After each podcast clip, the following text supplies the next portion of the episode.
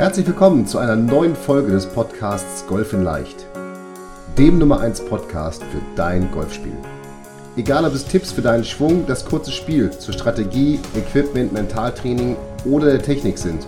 In diesem Podcast geht es darum, dass wir mit leicht umsetzbaren Tipps und Tricks dein Golfspiel und damit dein Handicap schnell und langfristig verbessern. Ich wünsche dir viel Spaß beim Zuhören dieser Folge. Mein Name ist Fabian Bünker, bin PJ Golf Professional und Head Coach der Trainingsplattform Golf in Leicht. Herzlich willkommen und sehr schön, dass du wieder mit dabei bist bei Golf in Leicht, dem Podcast rund um dein Golfspiel. Und ich hoffe nicht nur, dass es dir gut geht, sondern dass du natürlich auch äh, immer noch die eine oder andere Runde Golf spielen kannst. Denn wir befinden uns gefühlt auf der Zielgeraden der Saison. Wenn dieser Podcast rauskommt, ist es Ende September.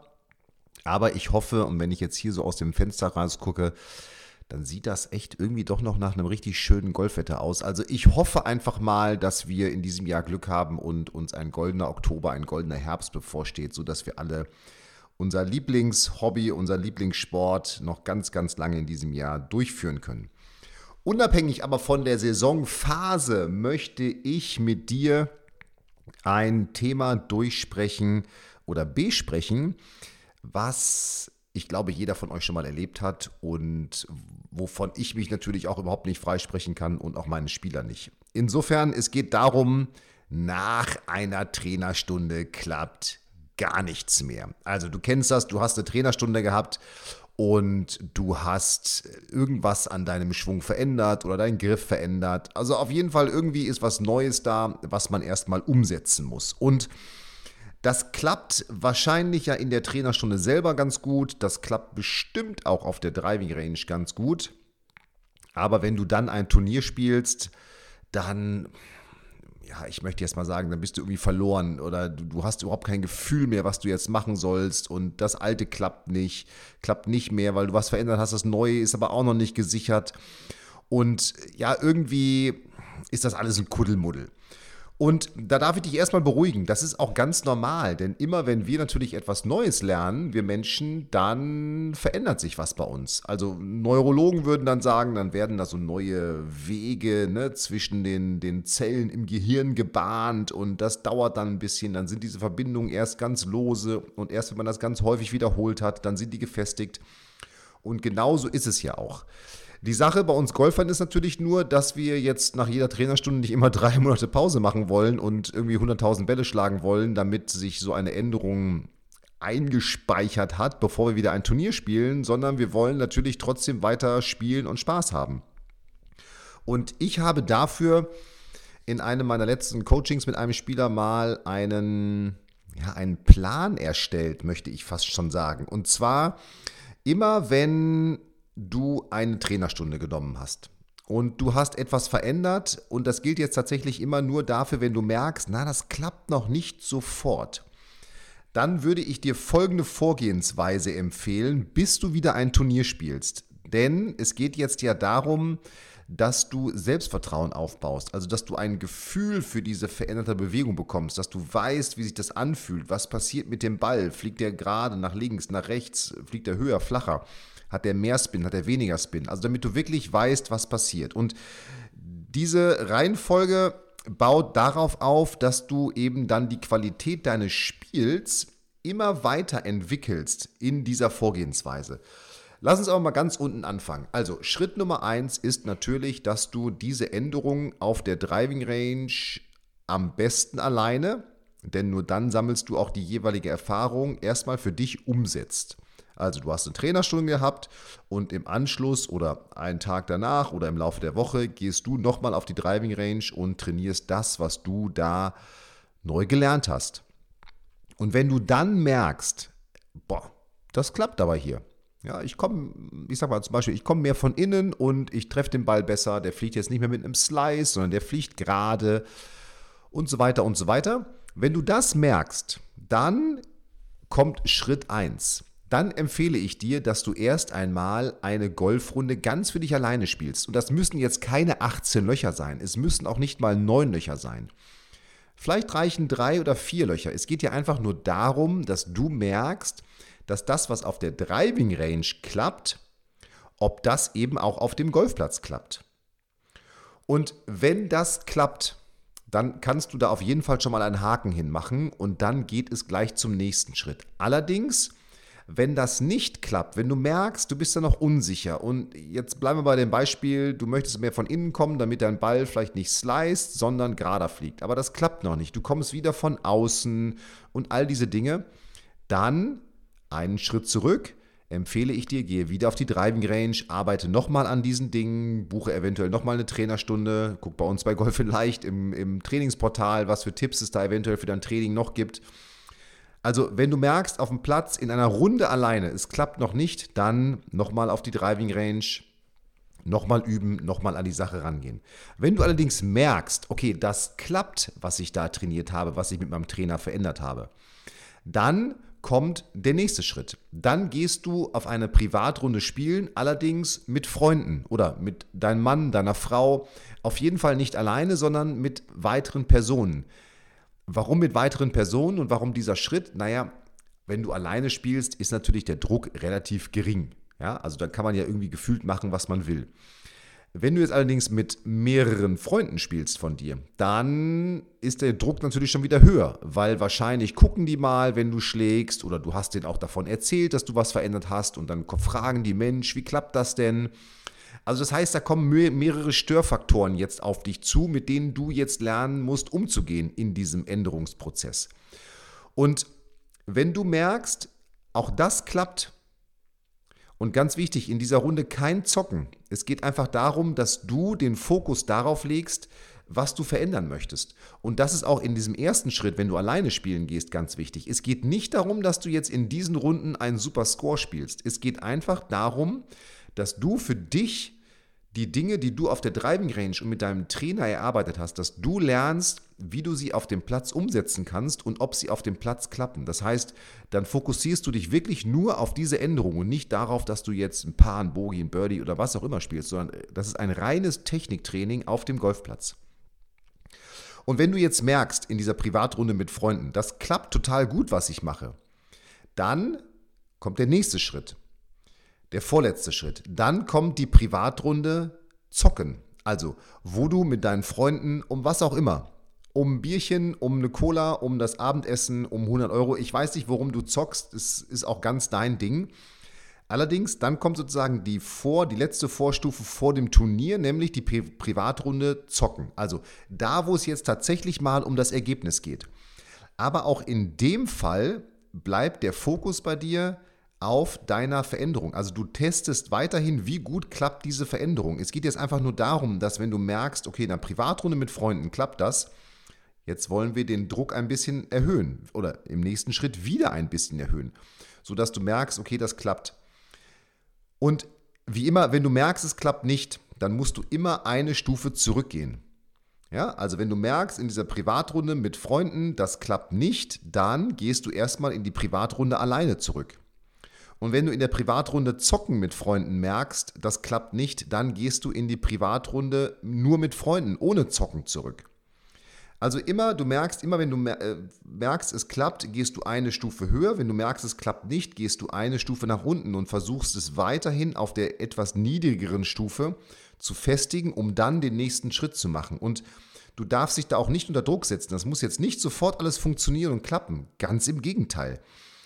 Das darf auch mal nicht funktionieren, das ist ja ganz normal in einem Änderungsprozess. Es geht einfach nur darum, dass du nicht nach drei, vier Wochen wieder an dem Punkt bist, an dem du vielleicht die Trainerstunden genommen hast und wieder slicest, sondern dass du diese Dinge wirklich festigst. Und ich bin mittlerweile der Meinung, dass sich auch Technikänderungen auf dem Golfplatz viel, viel besser festigen, weil man ein viel größeres Selbstvertrauen aufbaut und ein viel besseres Feedback darüber bekommt, was man macht, als nur auf der Driving Range.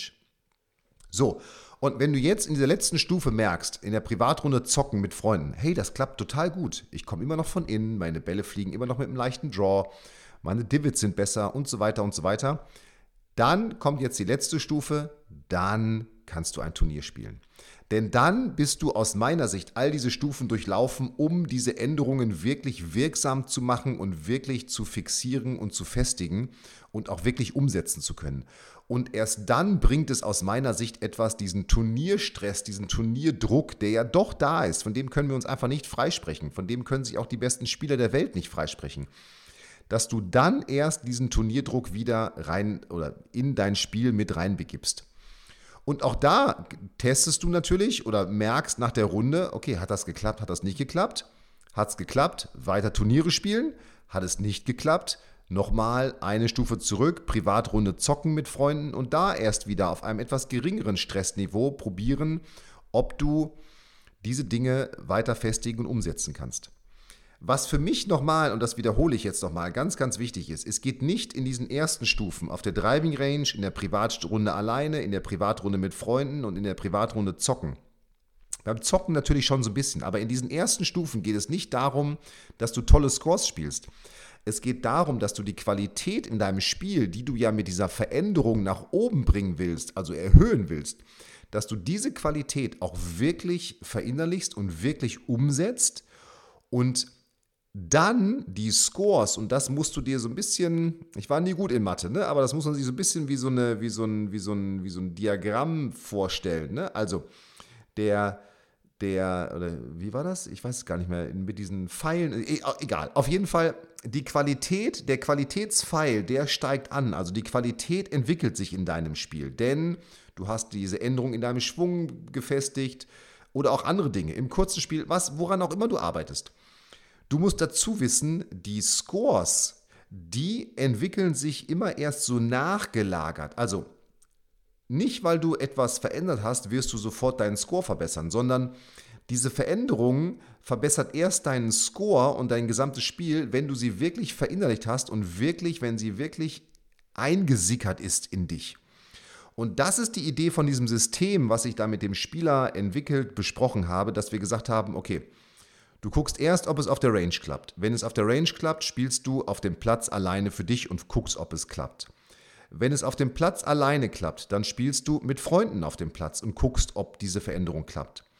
Wenn das funktioniert, dann spielst du eine Runde mit Freunden und zockst, also bringst ein bisschen Turnierstress rein.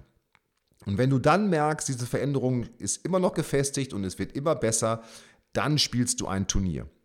Und immer wenn du in einer Stufe eben merkst, es klappt nicht so gut, ich bin mir nicht so sicher, dann gehst du am besten eine Stufe zurück und versuchst es auf dieser Stufe, auf dieser niedrigeren Stufe, nochmal neu zu festigen und zu verbessern und holst dir gegebenenfalls auch nochmal Feedback von deinem Trainer. Denn das ist auch ganz wichtig in diesem Prozess, dass du immer wieder mit deinem Trainer in Kontakt bist. Und glaube mir, für uns Trainer ist die Arbeit nicht leichter im Sinne von, jetzt muss ich nichts mehr machen, aber wir kommen in viel größeren Schritten voran, wenn du mit genau diesem Feedback vom Platz zu deinem Trainer gehst und sagst, ey Coach, ich habe da jetzt neun Löcher gespielt und das hat so und so und so geklappt oder eventuell sogar, hey, in der Situation habe ich Probleme gehabt und in der Situation hat es gut geklappt, weil dann kann dein Trainer darauf, auf diesen Informationen viel besser aufbauen und dich viel besser coachen, als wenn du sagst, ja, ich habe jetzt seit sieben Tagen kein Golf gespielt, ich habe einmal Bälle oder vielleicht nur einmal Bälle geschlagen. Dann weiß man am Ende gar nicht, ob das jetzt wirklich wirksam ist und wirklich auf dem Platz funktioniert, was man da verändert hat. Also, das ist mein, ich muss jetzt mal durchrechnen, 1, 2, 3, 4, mein Fünf-Stufen-Modell, wenn du eine Trainerstunde geklappt, äh, genommen hast um sicherzustellen und um dir zu helfen, dass die Veränderungen dann auch wirklich greifen und wirklich dein Spiel verbessern. Also erst auf die Driving Range, dann die Privatrunde alleine, dann die Privatrunde mit Freunden, dann die Privatrunde zocken und dann spielst du erst wieder ein Turnier.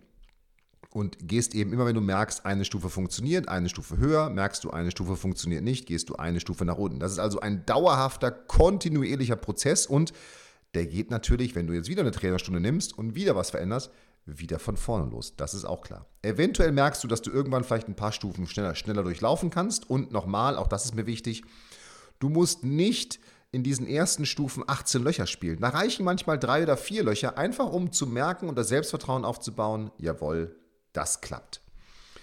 Und wenn du zusätzliches Selbstvertrauen aufbauen willst für dein Spiel, nämlich in Form von mentaler Stärke, dann empfehle ich dir mein Buch Der Handicap-Verbesserer, denn dort spreche ich über das Thema erwartungslos Golfen, was dir auch in diesem Prozess helfen könnte. Erwartungslos Golfen ist wie eine mentale Scorekarte.